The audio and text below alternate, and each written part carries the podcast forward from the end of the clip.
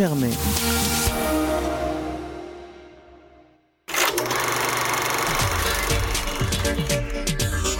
Popcorn, l'émission ciné de Radio Germaine, saison 10. Scene one, Apple, take one. Bonsoir à tous, vous écoutez Popcorn et c'est la 17e émission de notre 10e saison. Ce soir avec nous dans le studio, nous avons Charles, Bonsoir. Constance, Salut. Joséphine Bonsoir. et Jeannot. Bonsoir. Ce soir, on va vous parler de trois films avec le grand retour du cinéma français euh, qui était un peu absent de nos, de nos programmes euh, les dernières semaines, puisqu'on a en première position Le Chant du Loup euh, d'Antonin Baudry. Et euh, en deuxième position, on parle là pour le coup d'un film québécois qui s'appelle La chute de l'Empire américain avec euh, réalisé par Denis Arcan. Et enfin, on finira avec un deuxième film français, le nouveau film de François Ozon qui s'appelle Grâce à Dieu. On commence d'abord avec notre question d'actualité. Et donc, comme euh, vous l'avez peut-être euh, entendu euh, dans les médias, il y avait un peu un, scandale sur la sortie de, Grâce à Dieu, puisque les distributeurs, le réalisateur et toute l'équipe du film ont appris uniquement lundi qu'ils pourraient véritablement sortir le film en salle le mercredi. Pour euh, ce qui est en cause là-dedans, c'est que euh, Grâce à Dieu parle donc de la pédophilie dans l'Église et euh, notamment d'une affaire en fait qui est encore en cours où euh, l'accusé n'a toujours pas été jugé et donc en raison de la présomption d'innocence, il y avait eu une, euh, une attaque de la part euh, du, père, euh, du père accusé dans le film. Voilà, et on avait une autre affaire juridique en fait qui a, qui a touché euh, la, diffusion d'un film. C'est euh, à propos du film Une intime conviction qui est sorti euh, il y a quelques semaines où il avait aussi il avait risqué d'être interdit euh, pareil pour quelqu'un qui était représenté dans le film et qui euh, disait là pour le coup qu'on atteignait sa vie privée. Donc voilà, donc en gros la question d'aujourd'hui c'est de se demander quel est le rôle de la fiction et du cinéma dans la représentation de ces affaires qui sont véridiques et qui parfois en plus ne sont, ne sont pas terminées, donc qui sont encore des affaires en cours. Euh, voilà, est-ce que c'est problématique de représenter au cinéma euh, des gens qui sont dans une affaire qui est en cours? Charles? Euh, donc c'est une question qui touche essentiellement donc à la présomption d'innocence et qui est une question qui ne concerne pas seulement les films et les médias en général. Je, je dois dire que donc j'ai vu euh, Grâce à Dieu euh, avant-hier, hier. Bah, Sans spoiler la critique du film, bien sans sûr. spoiler la critique du film bien sûr et à la fin du film donc euh, après le générique ou juste avant il y a donc un, un carton qui dit que en effet c'est une affaire judiciaire en cours et que les accusés. Et donc présentés dans le film bénéficient de la présomption d'innocence donc quand même ils l'ont dit à la fin. Donc c'est pas complètement passé sous silence. Après je pense que c'est moins question de, de, respect de la présomption d'innocence que du recul qu'on peut prendre sur cette affaire. Parce que là donc c'est très très chaud. Et euh, on n'a pas forcément tous les éléments pour faire un, bon film à partir de ça. C'est plus une question de, de, temps pour, euh, pour bien remuer le sujet. Félix je pense que même au-delà, euh, tu parlais du, fait qu'il fallait qu'il y ait une cohérence euh, sur la présomption d'innocence. Je pense qu'il y a une, question morale qui se pose aussi vis-à-vis de la confiance que tu peux avoir en ton spectateur. Sur le fait que, euh, il y a, euh, au-delà du fait judiciaire, on peut se demander si euh, simplement c'est le cardinal Barbarin et, les autres euh, portent, plainte. On demandait le décalage du film pour une question morale. Ils sont pas juste dit il faut que ce soit, faut que ce soit clean sur le plan judiciaire. C'est que derrière, y a, on ne veut pas que le public soit mis au fait, euh, enfin en, face des faits. Or, moi, je considère que, euh, évidemment, qu'on n'a pas forcément le recul nécessaire sur, euh, sur une telle affaire à l'instant T, et en même temps, ça ne nous empêche pas d'avoir la vision d'un cinéaste sur des faits qui ont été déclarés, on le rappelle, publics, qui sont publics, et de dire peut-être que le spectateur auquel je donne euh, à montrer ces images saura se faire un jugement, peut-être pas, parce qu'on est dans est dans cette période et que euh, il y a forcément, c'est comme on, avait déjà abordé le sujet sur le 13 novembre, par exemple, sur le, à, l'ère du 13 novembre, quand on a des médias qui, qui ont représenté cet événement à travers les films Netflix ou, euh, ou autres. Je pense que on peut décider de faire confiance au spectateur et que c'est une notion qui est très importante euh, en termes d'artiste en disant celui-ci aura le recul ou non, mais en tous les cas, sa capacité de jugement se fait à travers les médias et à travers des œuvres d'art, en l'occurrence euh, grâce à Dieu. Oui, puis là-dessus, sur la question de la légalité aussi, euh, il y a une notion qui est, qui est clé dans la représentation euh, par la fiction donc d'une affaire euh, qui a existé. C'est à partir du moment où des faits ont été rendus publics et où il y a voilà ce côté, ce caractère public et aussi donc circulation de l'information, un peu comme c'est le cas pour, pour les médias. Et je pense que que ça c'est aussi euh, voilà c'est aussi important de préserver la possibilité pour les artistes de s'exprimer sur des faits qui ont été publics euh, voilà qui ont été révélés euh, publiquement après, je pense que le caractère public des faits, c'est pas seulement, enfin, c'est pas en soi ce qui, enfin, c'est pas les faits en soi qui posent problème, c'est plus le fait que ce soit à charge ou à décharge. Mais bon, enfin, moi, je, trouve que c'est difficile d'avoir un avis là-dessus parce qu'en soi, évidemment, que, d'accord, respect de la présomption d'innocence, mais en France, on avait un peu du mal avec ça et il n'y a pas que les films qui viennent la, remettre en question, quoi. Enfin, ne serait-ce que le traitement de l'information, le euh, traitement de l'actualité. Euh. Après, je suis un peu chiante parce que je suis une juriste, mais euh, quand on lit la presse et qu'on voit des mots qui sont employés pour parler d'affaires judiciaires en cours, et notamment des affaires politiques, quand on parle de mise en examen, de, de, témoins assistés, enfin, c'est des termes qui ne veulent pas dire la même chose, et c'est pas parce qu'on est mis en examen qu'on est coupable. Et, voilà, oui, et pour moi, en plus, c'est d'autant plus problématique dans la presse où tu es censé avoir une objectivité, une neutralité, alors que le cinéma reste, enfin, peut-être pas tout le monde, mais je pense qu'il y a quand même une sorte de, pacte invisible qui fait que le spectateur sait qu'il voit quand même une vision d'un réalisateur, une création artistique, et on n'est pas dans quelque chose qui tente d'être neutre, ça reste un regard et un point de vue. Joséphine?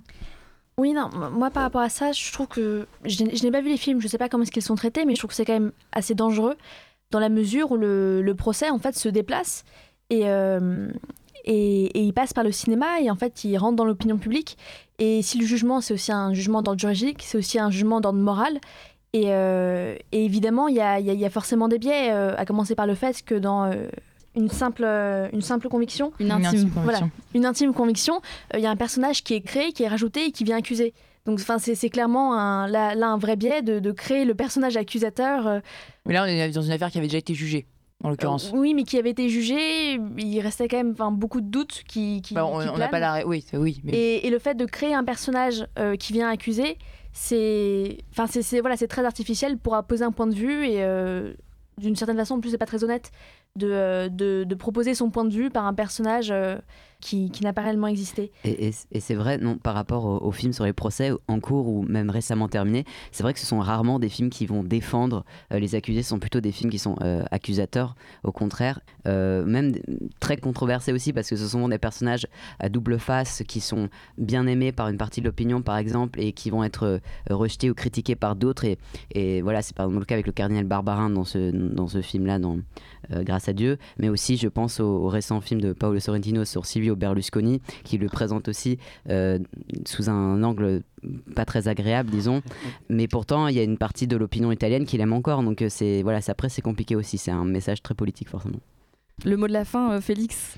C'est, ça, ça, montre bien toutes les opinions divergentes et tout ce qu'on même juste le, faisceau d'idées qu'on a pu avoir là autour de cette table montre bien quand même le, la complexité, la, la complexité des, des, choses que ça, ça, convoque de toute façon sur le plan moral, sur le plan judiciaire, etc.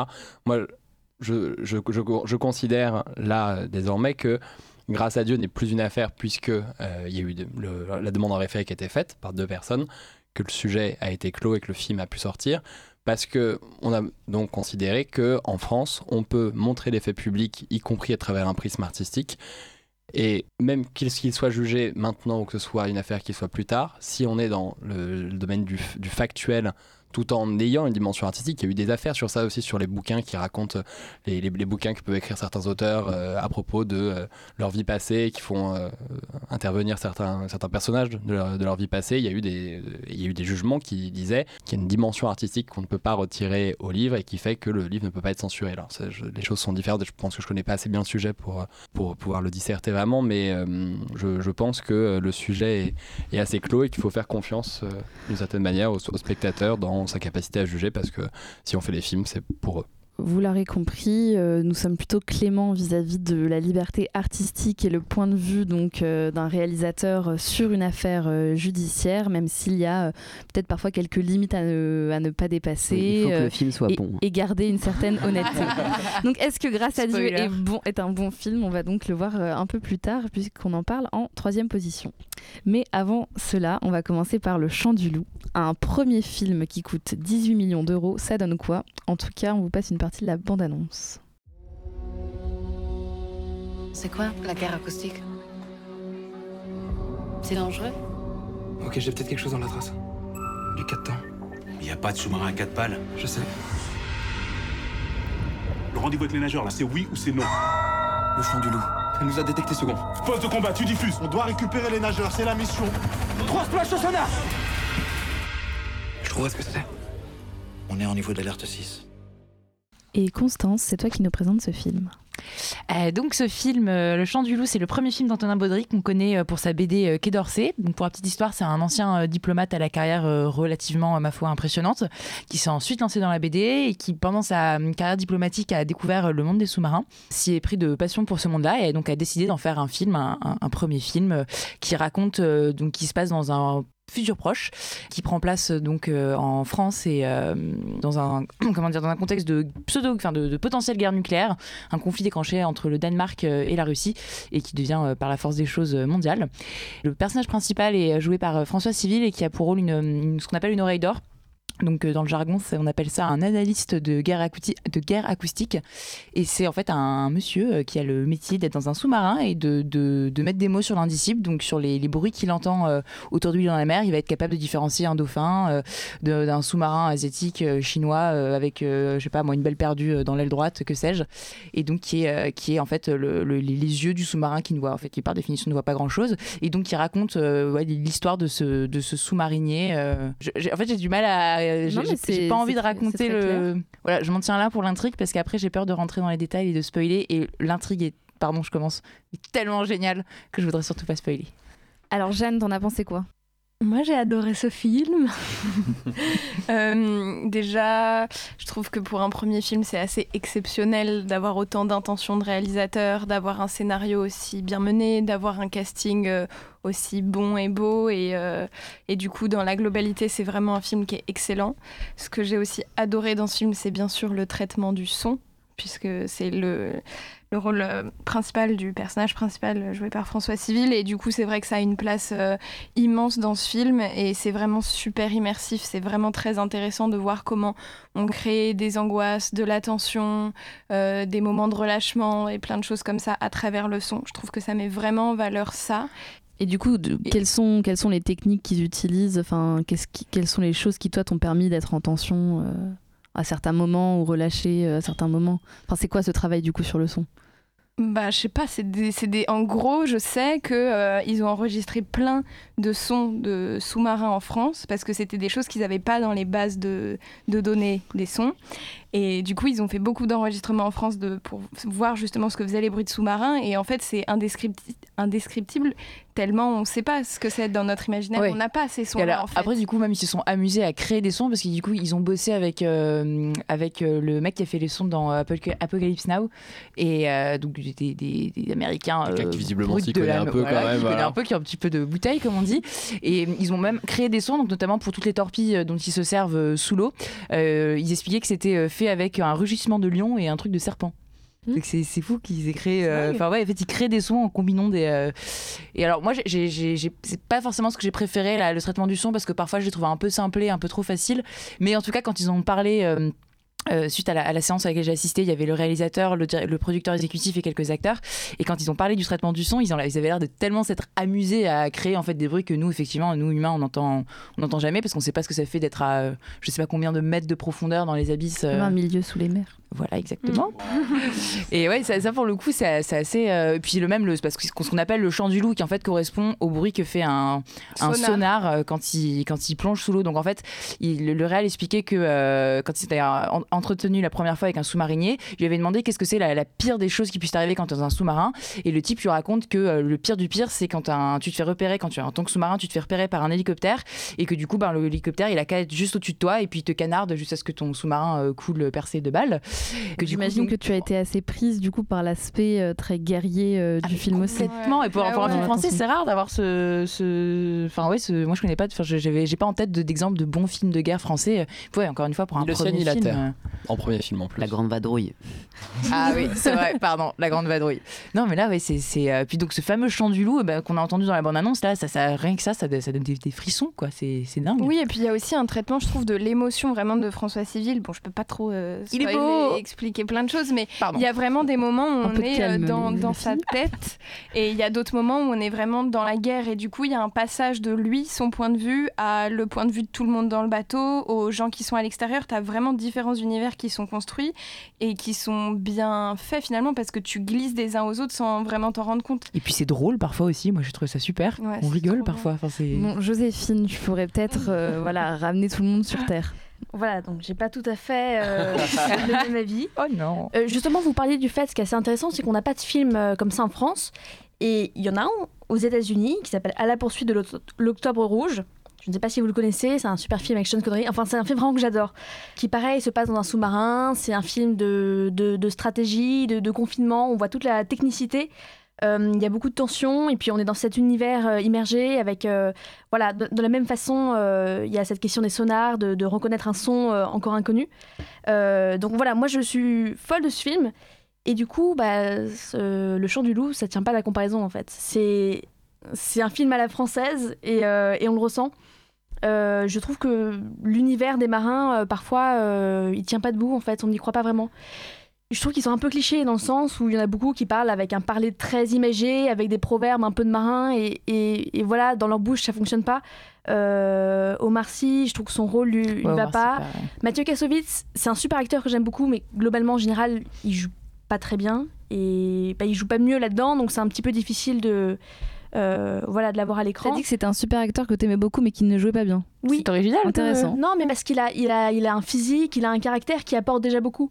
Enfin voilà, il y a, il y a le jeu et puis ce que tu amènes en tant que personne. Donc, euh, Qu'est-ce que tu penses de Jean-Pierre Léo? Ah.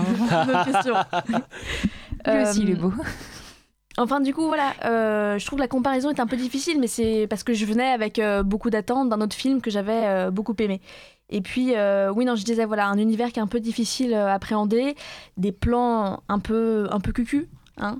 Je trouve que, par exemple, le plan final, que je ne dévoilerai pas, euh, moi, j'ai eu un peu du mal. Enfin, Ouais, c'est vrai. Attends, c'est ouais. je, je ouais. trouve que ça, ça gâche un peu un film quand un, un plan final, euh, voilà, est un, un peu aussi... euh, C'était beau. Moi, tu vois, ça faisait Ah, longtemps que j'étais pas allée voir un film où j'étais vraiment du début à la fin. Alors déjà parce qu'on est dans un univers, j'étais complètement perdue parce que je n'y connais rien, mais où j'étais pas. euh, ça, ça- ça faisait longtemps que j'avais pas vu un film où j'étais tellement prise dans l'action que du début à la fin, je savais absolument pas ce qui allait se passer à la minute d'après. Enfin, Mm. j'ai trouvé le, le, la- Alors ça- le- le plot complètement ça- imprévisible et ça, ça m'a vraiment plu. Et euh, j'en suis sortie, j'étais encore euh, plein dans l'émotion, je recommençais à respirer. Non, je suis d'accord. Enfin, c'est vraiment, j'ai passé un bon moment. J'avais trop d'attentes, mais j'ai passé un très bon moment. Et puis vous parliez du son, et ça, j'ai trouvé ça génial. Euh, ces scènes, on a vraiment l'impression qu'on est qu'on est avec eux en fait dans leur dans leur cocon où ils entendent tous ces bruits autour d'eux et que même lorsqu'ils euh, sont plus dans le dans le sous-marin, on a encore ce ce son qui revient et ça fait des super belles scènes. On a l'impression d'être dans l'eau et euh, voilà, ça c'est vraiment le point positif par rapport à ce film. Euh, C'est c'est très poétique, je trouve.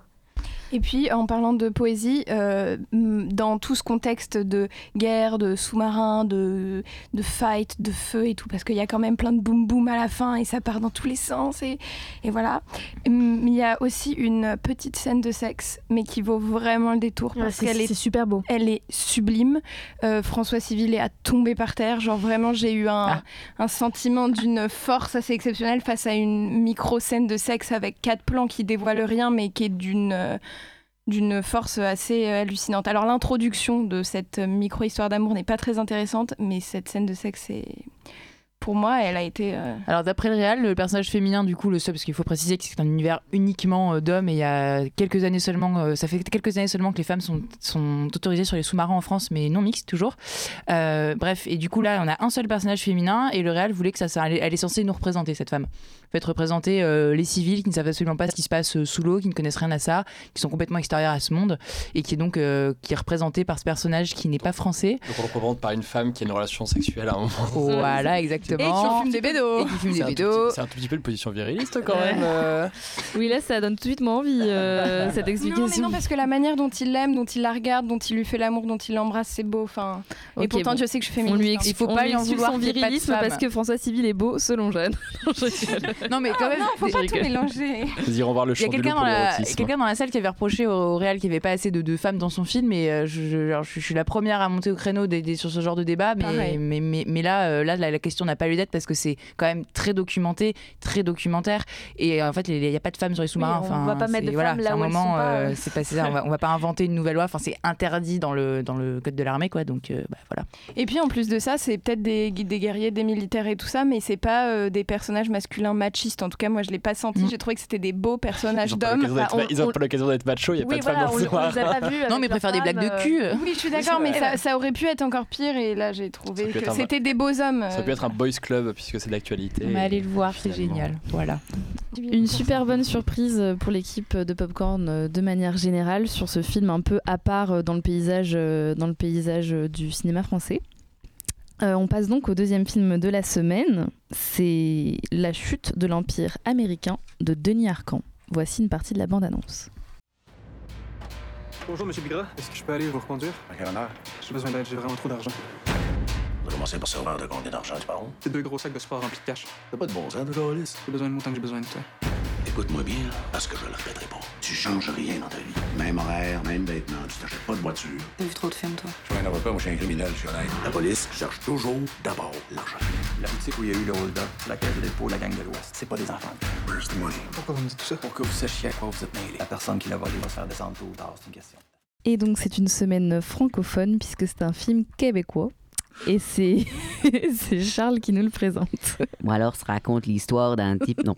Bon alors, c'est euh, l'histoire de, Pierre-Paul Daoust, qui est un nom bien québécois. Euh, donc c'est un, un- il est employé d'une compagnie de logistique à Montréal et il se retrouve par euh, des circonstances extraordinaires, comme il le dit lui-même, à se retrouver en possession de deux sacs remplis à rabord de billets de dollars canadiens, quand même pas américains, mais quand même. Euh, et euh, donc il essaye plus ou moins de, bah, de voir ce qu'il peut en faire alors que lui il n'a jamais vraiment touché à beaucoup d'argent et encore moins de l'argent euh, d'un vol.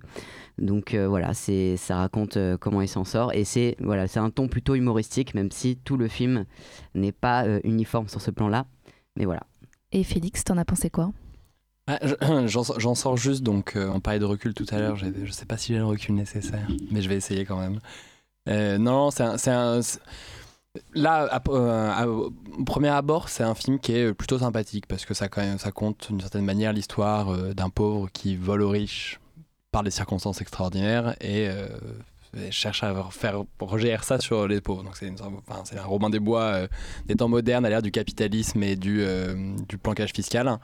Néanmoins, j'ai en fait j'ai vu euh, le, le déclin de l'empire américain et les invasions barbares euh, il y a longtemps. Ça n'a rien à voir là. Le, le C'est c'est trois films qui n'ont absolument rien à voir, mais qui ten- sous-tendent quand même euh, un fil rouge qui serait euh, la chute de l'empire américain, enfin la chute de l'impérialisme américain.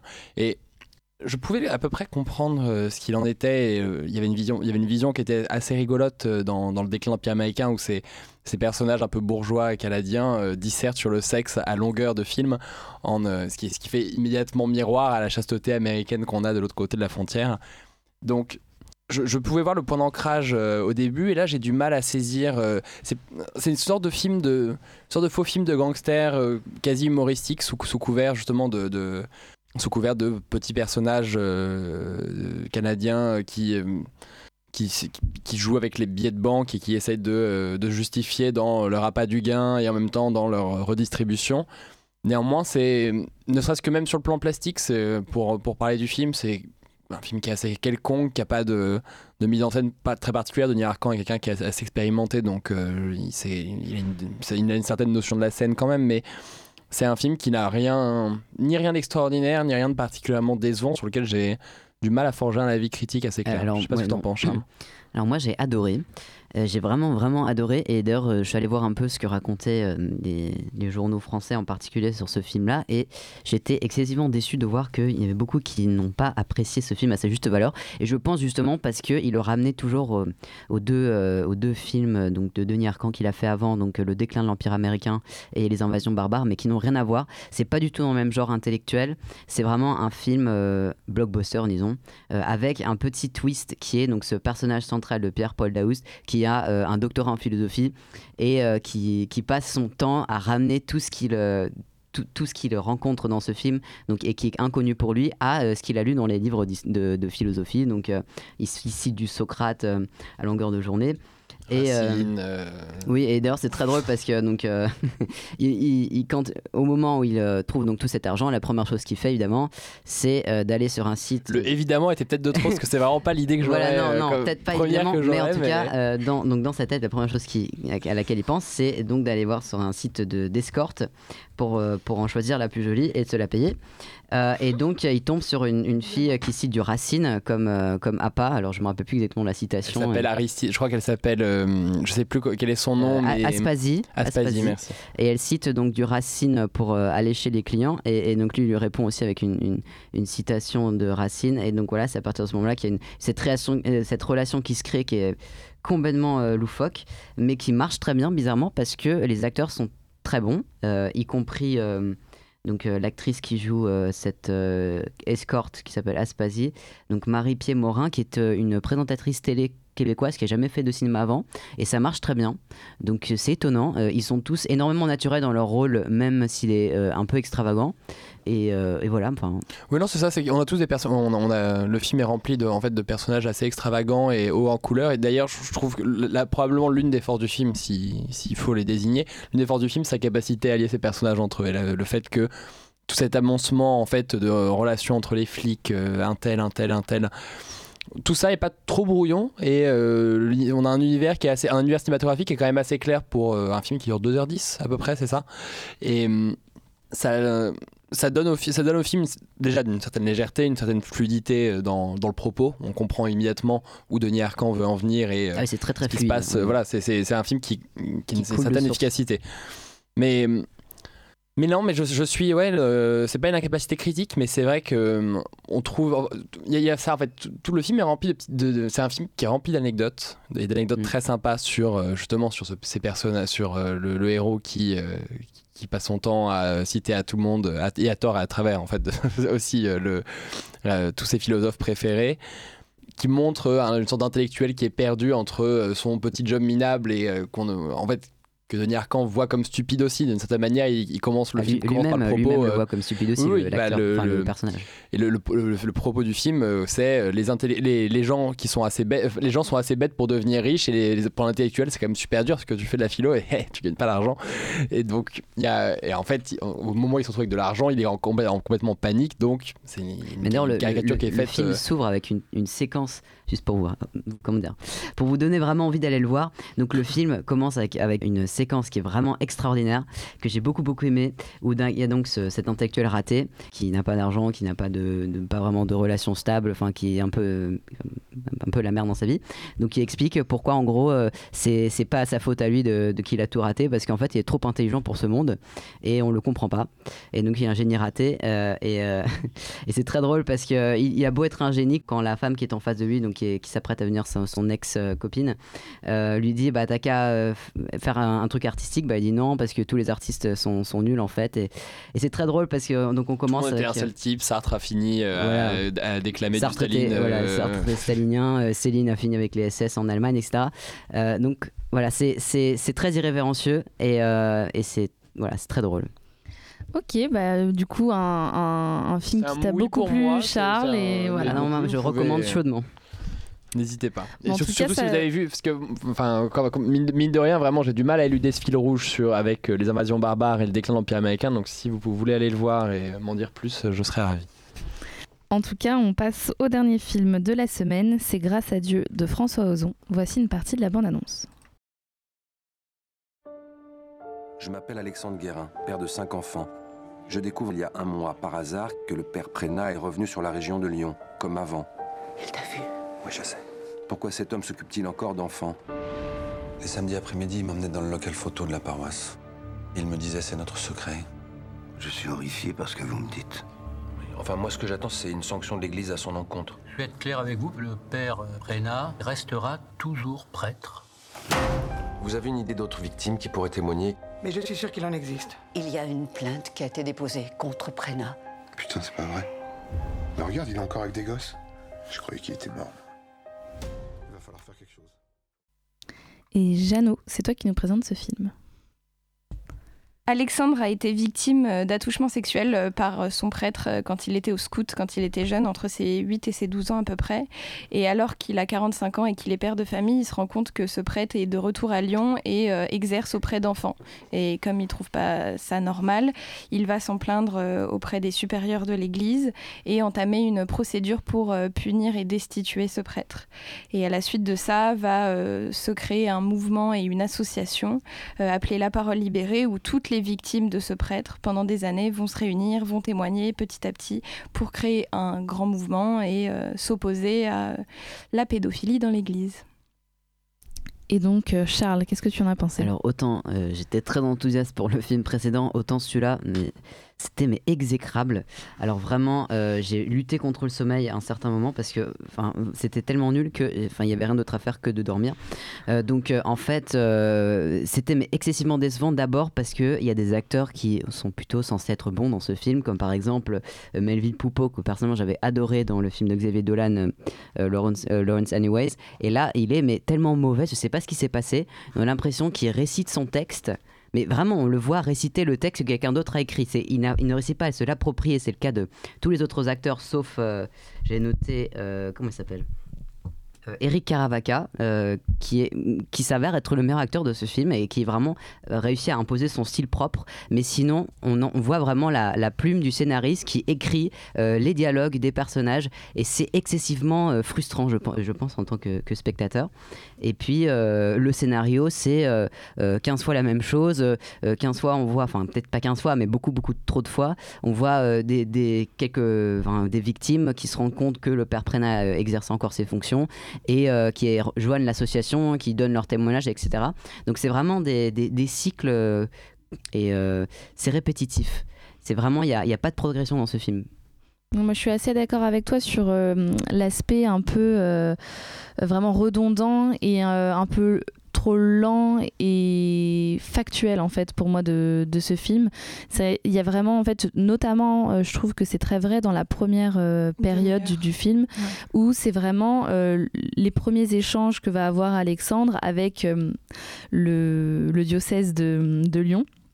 Et on a vraiment en fait ils ont des échanges de mails et il y a une voix off qui vraiment mm. lit les mails. Mm. Euh, voilà, et c'est vraiment comme ça pendant toute, euh, toute la première demi-heure. Et, euh, et c'est vrai que pour moi, c'est une, une, entrée dans le film qui est assez froide et qui permet pas de vraiment créer une émotion, un attachement.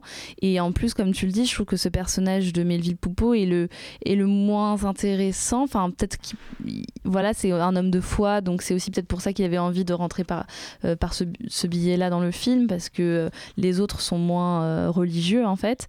Mais c'est vrai qu'il est très fade et très euh, monolithique et donc du coup c'est pas du tout prenant. Mais en revanche, je suis moins sévère au global sur le film parce que je trouve qu'il y a moi, ce que j'apprécie dans le film, c'est, je trouve qu'il y a une certaine quand même subtilité de traitement dans, dans, les personnages et aussi une, euh, ce n'est pas racoleur et il y a une certaine pudeur voilà, dans le traitement de, justement, on le disait au début, un fait divers euh, qui est euh, voilà, encore en cours de jugement. Il n'y a pas euh, d'image, enfin par exemple, comme on pouvait le voir, enfin je dis pas que c'est racoleur, mais comme on pouvait le voir dans les, les chatouilles, des vraies scènes d'attouchement sexuel, là c'est tout, tout est suggéré et pensé. Pour moi, suggéré, suggéré, mais triplement souligné en dessous quand même. Bah, ils le disent, ils le racontent, et je trouve que c'est intéressant justement d'avoir ce côté parole aussi. C'est dans la parole et dans l'explication, dans la façon dont il le raconte aux autres, que on, on, accède à, euh, à ce crime, alors que c'est pas et c'est pas dans l'image. et je trouve que c'est pas toujours comme ça justement? Je trouve que moi, ce qui m'avait marqué dans les chatouilles, c'est que c'est la première fois que je voyais un film euh, où on montrait euh, l'attouchement, euh, la pédophilie, et où on n'en parlait pas, quoi. Oui, mais après, je dis pas que c'est pas forcément original, mais je trouve que c'est une pudeur qui est bienvenue dans ce film. Et, en fait, ce qui est intéressant aussi, c'est, moi, je trouve, les des deux personnages de Denis Ménochet et de Swan Arlo, qui pour moi, eux, sont plus complexes, sont mieux incarnés, ah et qui tout de suite ont, ont, des rapports, des rapports plus, plus complexes et moins évidents, on va dire, avec, avec ce, ce crime. Je trouve que le personnage de Denis Ménochet est vraiment Oui, intéressant. non, mais le personnage qui est interprété donc par Swan Arlo, euh, je l'ai trouvé le, le plus pénible de tous parce que, donc, euh, en gros, c'est quelqu'un qui répète euh, à tous les personnages qu'il rencontre littéralement qu'il est surdoué et que c'est pour ça, euh, pareil, qu'il a raté dans sa vie, mais pas du tout de, de la manière drôle et, et auto-ironique de, de la chute de l'Empire américain, là, du personnage principal. Là, c'est vraiment je suis surdoué, vous le savez. Euh, et, et- clairement, ça n'a rien à voir avec le reste du film en fait. Je sais pas pourquoi. euh, Mais non, euh, mais, mais pas du tout. c'est Enfin, le, c'est l'écriture- enfin, c'est le personnage. On voit très bien que c'est un personnage Non, mais ça qui essaye de justement de, de, Il de s'affirmer. aucune subtilité. Euh, le type, euh, enfin, ok, on le voit faire des. Mais oui, il est insupportable, mais il est, c'est Mais- cette insupportabilité qui est montrée aussi parce que. Enfin, en fait, C'est une façon de montrer la blessure aussi qu'il a eue. Enfin, voilà, c'est aussi ça sa n'a rien à psychologie. voir. En fait, on, on- on- on- en fait, le problème du film, c'est qu'il nous montre des scènes qui n'ont rien à voir avec l'intrigue, et mais à foison. euh, c'est qui- quoi pour toi l'intrigue? Bah, l'intrigue, c'est euh, euh, le, le, le procès, enfin le comment dire, euh, le- la plainte qu'ils ont déposée contre l'Église catholique, etc. Mais c'est pas forcément euh, la, la crise de jalousie de la copine de, de Swan Arlo qui lui dit euh, mais pourquoi tu donnes ton numéro à la journaliste? Ça, ça- Mais ça- moi, je je suis pas Moi, du je suis tout pas d'accord d'accord avec toi, avec toi Ouais, parce que Jeanne. pour le coup, je trouve que effectivement le film est pas euh, une grande réussite, c'est pas exceptionnel. Euh, Bon, voilà, c'est ce qu'il est. Il y a un problème de rythme. Il y a une première demi-heure qui est très très lente. Il y a effectivement Melville Poupeau qui est très mauvais dans cette première demi-heure. Mais je trouve que là où le film est bon, c'est parce que justement il arrive à traiter ce sujet qui au final il dit pas grand-chose. C'est juste des hommes qui Ah viennent, rien, voilà, film, qui viennent s'ajouter et se plaindre. Mais ce qui traite vraiment euh, sur la fin, c'est comment ces victimes qui sont toutes différentes les unes des autres et qui ont vraiment grandi et évolué dans des milieux différents qui sont aujourd'hui euh, de religions différentes, d'âges différents, de, milieux sociaux différents, comment elles arrivent à se réunir autour de cette même cause, de cette même blessure et comment chacune d'entre elles a vécu ça différemment? Et du coup, on arrive à aller euh, dans la psychologie de, par exemple, Alexandre, qui est euh, vraiment très croyant, cinq enfants, messe tous les dimanches, qui est plutôt... qui est plutôt euh, en arrière de tout ça, plutôt discret, plutôt voilà, et qui cache ses émotions et pourtant on sent que ça, ça l'a quand même blessé vu que c'est lui qui a démarré le, le process. Et à côté de ça, en total opposé, on a euh, ce personnage d'Emmanuel qui oui effectivement est zèbre et qui lui a, a une, une vie complètement bousillée euh, par ce fait-là, euh, que ce soit dans sa sexualité, que euh, dans euh, ouais, bah, de ses rapports aujourd'hui avec les gens parce qu'il est vraiment, euh, euh, pas- il marche Mais- pas avec la société. Une question, Félix, tu avais une question? Ouais, je- j'ai une, j'ai une question pour toi justement, parce que tu, ça, m'intéressait ce que tu disais parce que j'ai, moi pas vu le film, mais euh, j'ai vu, je sais pas si vous avez vu Spotlight qui était sorti euh, il y a deux ans et qui traitait un peu du même sujet, mais qui était un travail journalistique et sur le fait que tu parlais justement de ces gens qui se rassemblaient autour d'une cause commune, qui en l'occurrence est, euh, sont les attouchements euh, dont on parle. Et je voulais savoir si j'avais un problème avec Spotlight qui était que je trouvais ça bien de voir comment on, on, fa- on façonnait un scandale et comment on en, faisait un événement médiatique, mais je trouvais le film absolument réverbatif de A à Z. Et je voulais savoir s'il y avait ce même traitement, enfin si du coup le fait d'avoir euh, l'œil d'Ozon qui est un- quelqu'un très, très sentimental, qui est, dans l'affect, avait justement réussi à faire ce truc très journalistique et qui était euh, enfin, très cartésien de travail d'enquête sur le film, ou si c'est pas du tout le sujet. euh, le sujet Si, c'est un peu de l'enquête parce qu'en soi, il y a quand même des, des questionnements aussi par rapport à cette association, vu qu'ils ont tous des personnalités très différentes et qu'ils ne croient pas de la même manière en, en Dieu, par exemple. Il y a des débats qui se posent sur comment ils vont lutter, comment ils vont défendre leur cause, euh, quelles sont les choses qu'ils vont dire ou les actes qu'ils vont faire pour dénoncer tout ça. Et du coup, il y a des débats là-dessus. Et c'est ça aussi. Il y a un côté assez procédural aussi. Ouais. Bah, même toute cette première partie, c'est vraiment montrer la procédure, voilà, toutes les lettres, ouais. euh, le temps aussi peut-être que ça prend. Ouais. Mais, euh, mais moi, ce que tu dis, moi, je suis, je suis d'accord. Je trouve qu'il y a des choses intéressantes dans le film, mais je trouve que malheureusement, enfin, il y a, un équilibre qui est assez étrange parce qu'il essaie d'être factuel, donc du coup, il y a un côté un peu froid, froid mais c'est pas non plus euh, ultra passionnant, c'est pas non plus ultra technique. Il aurait pu être beaucoup plus, par exemple, même dans le film, euh, bah, tout simplement 120 battements par minute, où on est vraiment là, pour le coup, dans l'association, dans tous les détails. euh, voilà, c'est quasiment documentaire, dans tous les détails, on va dire techniques et.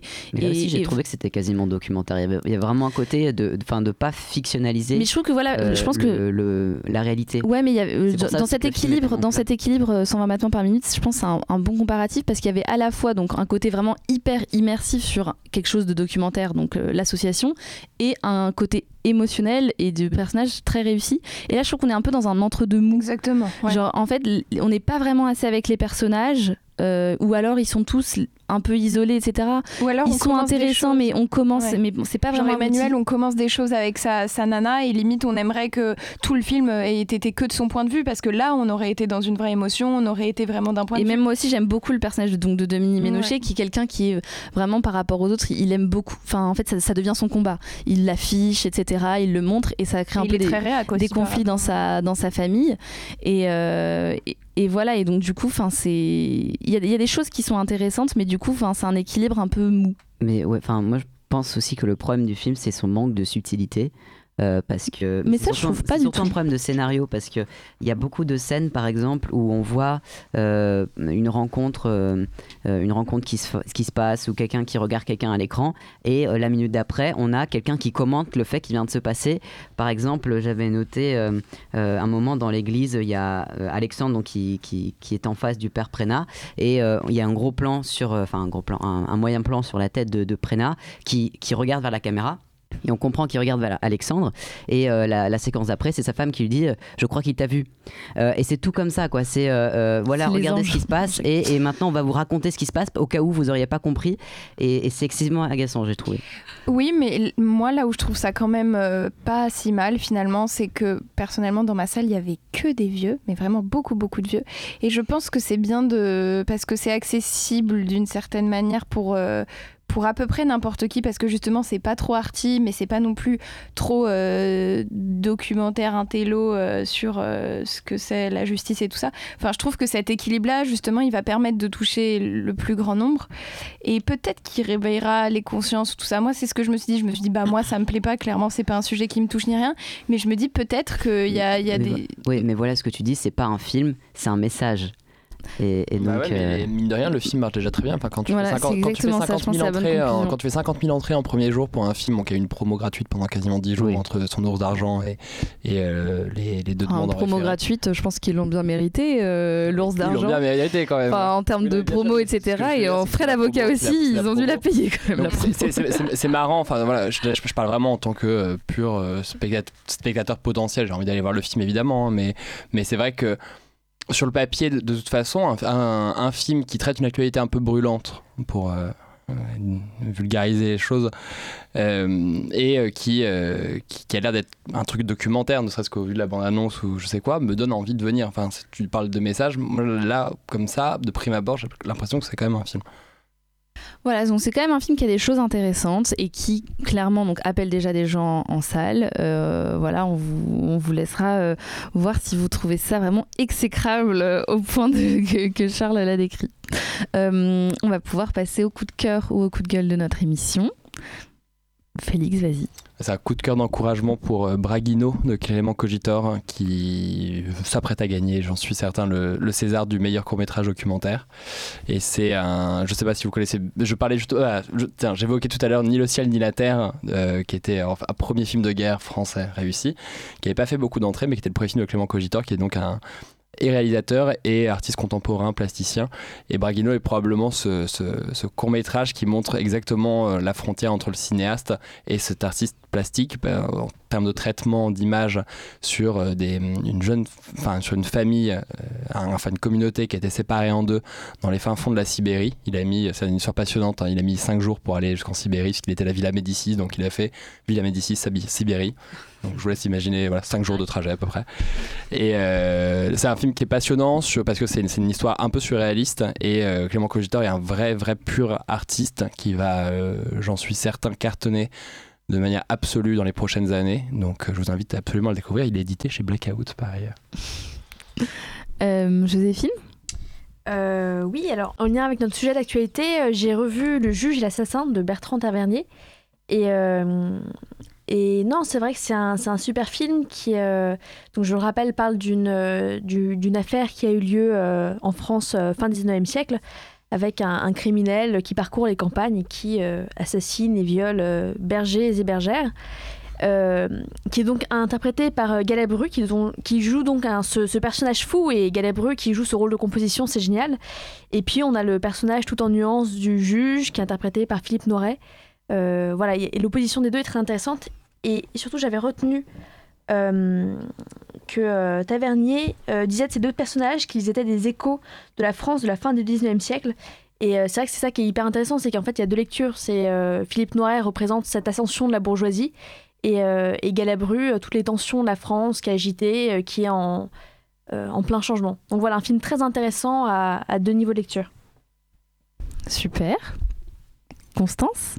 Euh, moi, c'est encore un coup de cœur. Je crois que j'ai jamais fait de coup de gueule depuis que je suis ici, mais c'est pas grave. C'est pas grave, on, fait- on adore les coups de Ouais, cœur. c'est hein, très euh, euh, Euh, je sais pas si quelqu'un en a déjà parlé ici, mais c'est la nouvelle série OCS euh, française qui s'appelle HP et qui a été fait par deux nanas euh, qui ont fait le tout nouveau euh, département euh, création de série euh, de la Fémis. Donc il y en a qui s'appelle Angela Soupe, ce que je trouve quand même plutôt drôle. Bref. Son prénom sur Facebook, c'est Angela Soupe Miso. Bref, on s'en fout, mais je trouve ça très drôle. Et donc, qui raconte, euh, bah, en fait, un espèce de Grey's Anatomy à la française. Et c'est une, une nana qui s'appelle Sheila qui débarque. euh, euh, pour faire son internat dans un, hôpital psychi- psychiatrique. Et donc, bah, ça raconte ses, tribulations de, un peu de, jeune première, un peu naïve quand elle arrive et qu'elle connaît bah, pas grand-chose à ce milieu-là, malgré ses quelques années de médecine dans les dents. Et les personnages sont complètement farfelus. Outre euh, bah, les, fous qu'on trouve dans l'hôpital, il y en a une qui se prend pour Beyoncé, euh, l'autre qui pense qu'il est mort, euh, enfin qui, est au paradis ou en enfer, il n'arrive pas à trancher, donc il change d'avis toutes les deux secondes. Les, personnages sont tous mais super bien joués, je trouve ça très bien écrit et c'est drôle, c'est absurde et j'avais jamais, ça m'a réconcilié avec la série française. C'est des épisodes de 26 minutes. Alors bon, bah, si vous n'avez pas OCS, ça se trouve en streaming. Et franchement, je recommande, je recommande la vision. C'est vraiment c'est top, c'est drôle et c'est feel good et vous allez beaucoup rire. Ah, ça donne envie. Jeanne?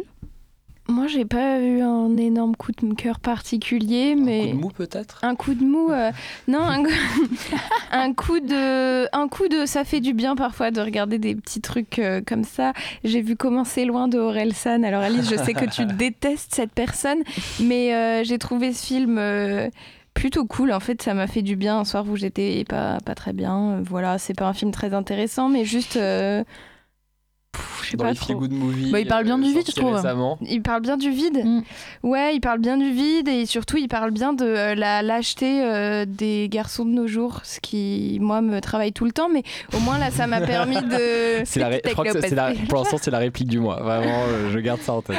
Mais au moins ça m'a permis de me dire ah ouais du coup c'est ça vos problèmes universel. dans la vie euh, et puis euh, puis vous continuerez à- avec votre lâcheté. Bah, c'est bien dommage et puis en même temps ça m'a un peu touchée donc c'est pour ça que je suis un peu. bah, bon, en fait j'ai eu C'est une pitié. demi-molle. J'ai- Voilà j'ai eu pitié et puis. pff, moi, c'était le pas si pitié, pire. quoi. C'était pas si pire. Non, mais en tout cas, ça a ouvert une réflexion dans ma commencer loin, c'est ça Ouais. Ouais. Mais ça, ça a quand même euh, enclenché de nouvelles réflexions dans ma tête sur euh, les garçons en 2019. Vous vous en êtes à quel point dans, dans, ouais, dans votre virilité, dans votre sexualité, dans votre rapport aux femmes, dans, dans vos vies et vos objectifs Genre, c'est Bah, quoi super. Si Orelsan nous donne cette, Je- ce- franchement, son avis c'est pas parfait, mais enfin, j'aime- on essaie vraiment de faire de notre mieux. hein. Mais bon, dés- Ça dé- dépend dé- lesquels. Hein, je Désolé. pire ouais, phrase je- je ever. sais, je oh sais. non, au secours. Bah Orelsan, en tout cas, n'essaye pas de faire mieux. Ça, on peut le garantir. Euh, Charles, un petit coup de cœur, un petit coup de gueule. Euh, plutôt un coup de cœur, mais c'est aussi un, coup- un- enfin, coup, de, coup de cœur, coup de gueule. C'est la double ration aujourd'hui. Euh, donc en fait, je sais pas si vous en avez parlé euh, dans Popcorn un moment ou pas, mais c'est, euh, j'ai vu récemment un film qui s'appelle My Beautiful Boy. Ah non, on l'a pas mis au programme. On serait Voilà. heureuse. Euh, du coup, et de... donc- Ça tombe bien, c'est pas très bien. qui est- voilà, donc qui est sorti euh, il y a deux semaines, quelque chose comme ça, en France. Et en fait, c'est un gros coup de coup de gueule contre le réalisateur euh, belge donc euh, Félix Groeningen. Oui, Parce merci. que, voilà, parce que je pensais que le donc l'acteur principal Timothée Chalamet est extraordinaire dans ce film. Vraiment, il a il a un personnage euh, euh, shakespearien, quasi shakespearien, avec des, des gros tourments intérieurs et enfin c'est un, un drogué quoi qui, qui ne réussit pas à s'en sortir. Et il est extraordinaire vraiment, mais le reste du film est nullissime. Et Steve Carell est vachement bien aussi. Euh, oui, oui, il est, il est bien, il est moins bien, mais il est bien C'est en un, second c'est un film qui donne personnage. envie de revoir The Office, en fait. Voilà, voilà. Est-ce que ça suffit pas euh, euh, d'avoir les deux bons acteurs Mais en fait, euh, non, mais c'est parce bon qu'en film fait, c'est juste le rythme du film, il est pas terrible, euh, la réalisation n'a rien d'extraordinaire. et en fait, Mm. c'était juste un coup de gueule pour lui dire que vraiment, il aurait dû faire un, un film à la hauteur de Timothée Chalamet parce que on a envie de revoir cet acteur dans des bons films.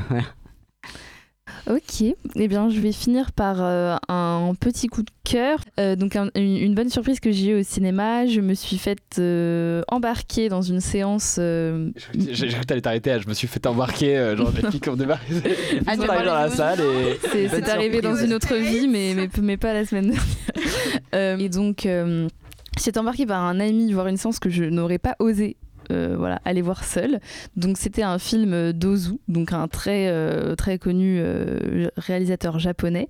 Donc c'était un film muet des années 30, mais muet sans son. Donc c'était vraiment, euh, vraiment le truc euh, hyper cinéphile pointu. Et j'ai été mais super surprise euh, par ce film et euh, qui est euh, en fait donc ça s'appelle Les Gosses de Tokyo.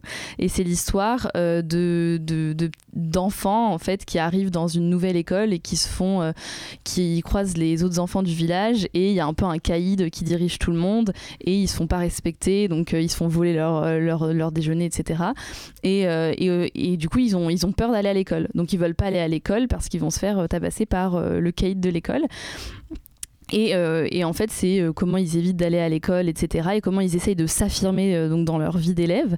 Et en parallèle, on a donc du coup l'histoire de, de leur père, qui voilà, ils voient comme la figure du père, le héros. Et en fait, le père est employé dans une banque. Oui, je crois que c'est une banque. Et en fait, il est clairement en train de toujours faire des courbettes pour. Pour impressionner le chef de l'entreprise. Et donc, c'est euh, ces deux histoires parallèles sur comment les enfants essayent de s'affirmer et se rendre compte que leur modèle, leur père, euh, n'est pas du tout un modèle de réussite en fait, parce que euh, il est employé, il n'a pas vraiment réussi sa vie. Et c'est vraiment mais super intéressant, hyper drôle, un énorme comique euh, de situation, de, de gestuelle. Les personnages sont hyper. euh, le mot le mot m'échappe. euh, Vivant. Espiègle, voilà, c'est ça le mot. C'est vraiment un film espiègle et, euh, et donc voilà malicieux et en même temps très intelligent et euh, vraiment avec un vrai discours euh, sur la vie, la société, etc. Donc franchement, si vous avez l'occasion de voir ce film, je sais pas s'il passe beaucoup ou s'il est beaucoup disponible en, DVD, enfin qui aurait cru qu'un film complètement silencieux des années 30 japonais était en fait hyper dynamique, moderne et intéressant et super drôle. Voilà, donc je vous conseille. Et donc, merci à tous de nous avoir écoutés. Euh, on vous dit à la semaine prochaine. Alors, au revoir. Au revoir. Et puis, bonne soirée des Césars. Oui. Enfin, nous, c'est la soirée des Césars pour l'enregistrement, mais au moment où est publiée cette émission, nous aurons les résultats. Et bien sûr, on débriefe la semaine prochaine.